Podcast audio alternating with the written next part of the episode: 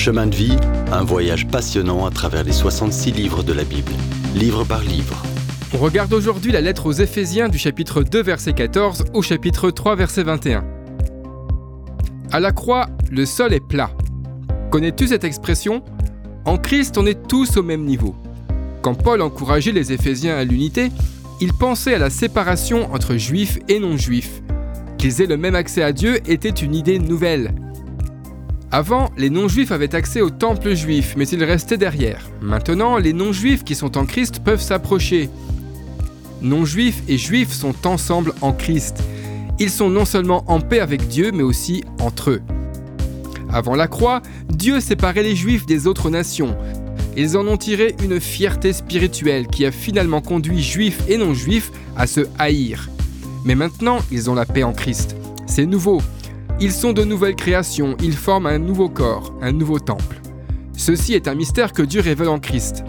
Un mystère est quelque chose qui était caché, mais qui est maintenant visible comme l'Église. Dieu n'avait pas révélé l'Église dans l'Ancien Testament, mais maintenant il nous montre le secret divin. Quel est ce mystère? C'est que non-juifs et juifs sont mis dans le corps de Christ au même niveau. Par la foi en Christ, ils sont intégrés en un nouveau corps comme égaux. D'Adam à Abraham, tous les peuples étaient non-juifs. D'Abraham à Christ, tous les peuples étaient soit juifs, soit non-juifs. De la Pentecôte à l'enlèvement, donc maintenant, la race humaine est divisée en trois groupes, juifs, non-juifs et l'Église. On vit aujourd'hui dans la troisième économie, l'évangile de la grâce. Ce mystère étant révélé, les anges voient maintenant la sagesse complexe du plan de Dieu à l'œuvre par l'Église. C'est tout nouveau pour eux. Ils ne voient pas seulement l'amour de Dieu visible et répandu sur nous, mais ils voient la sagesse de Dieu.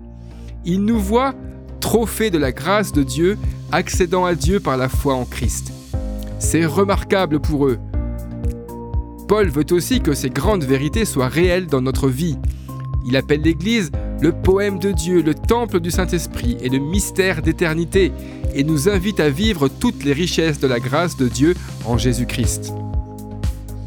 Paul nous laisse écouter sa prière pour nous. Il demande 1. Qu'on puisse être puissamment fortifié par son esprit dans l'être intérieur. Il prie pour nos besoins physiques, mais aussi intérieurs. On a besoin de force pour vivre en chrétien et grandir en grâce. Tout est en l'œuvre du Saint-Esprit. 2. Que Christ habite dans vos cœurs par la foi. Christ n'est pas venu comme visiteur temporaire, mais comme résident permanent par l'Esprit pour habiter dans notre vie. 3. Qu'on puisse saisir ce qui, de l'amour de Jésus-Christ, dépasse notre compréhension. C'est l'un des nombreux paradoxes de la vie du croyant. Seul le Saint-Esprit peut nous conduire dans cette vaste expérience de l'amour de Christ. 4. Enfin, Paul prie que la ferveur ardente de Dieu nous remplisse jusqu'à toute la plénitude de Dieu. En terminant sa prière, il adore Dieu et nous bénit. Combien Dieu est bon et petit nous sommes. On ne peut contenir toutes ces bénédictions. On finit ces trois chapitres d'Éphésiens sur un des plus hauts sommets du Nouveau Testament. Dans le prochain épisode, on se tournera des lieux célestes vers notre marche quotidienne sur Terre. Si vous avez aimé cette rubrique et si vous voulez en entendre plus, allez sur le site ttb.twr.org ou téléchargez l'application. Retrouvez-nous aussi sur chemindevie.info. Vous voulez nous dire comment Dieu change votre vie par sa parole? Envoyez-nous un message sur WhatsApp au 07 81 46 39 39.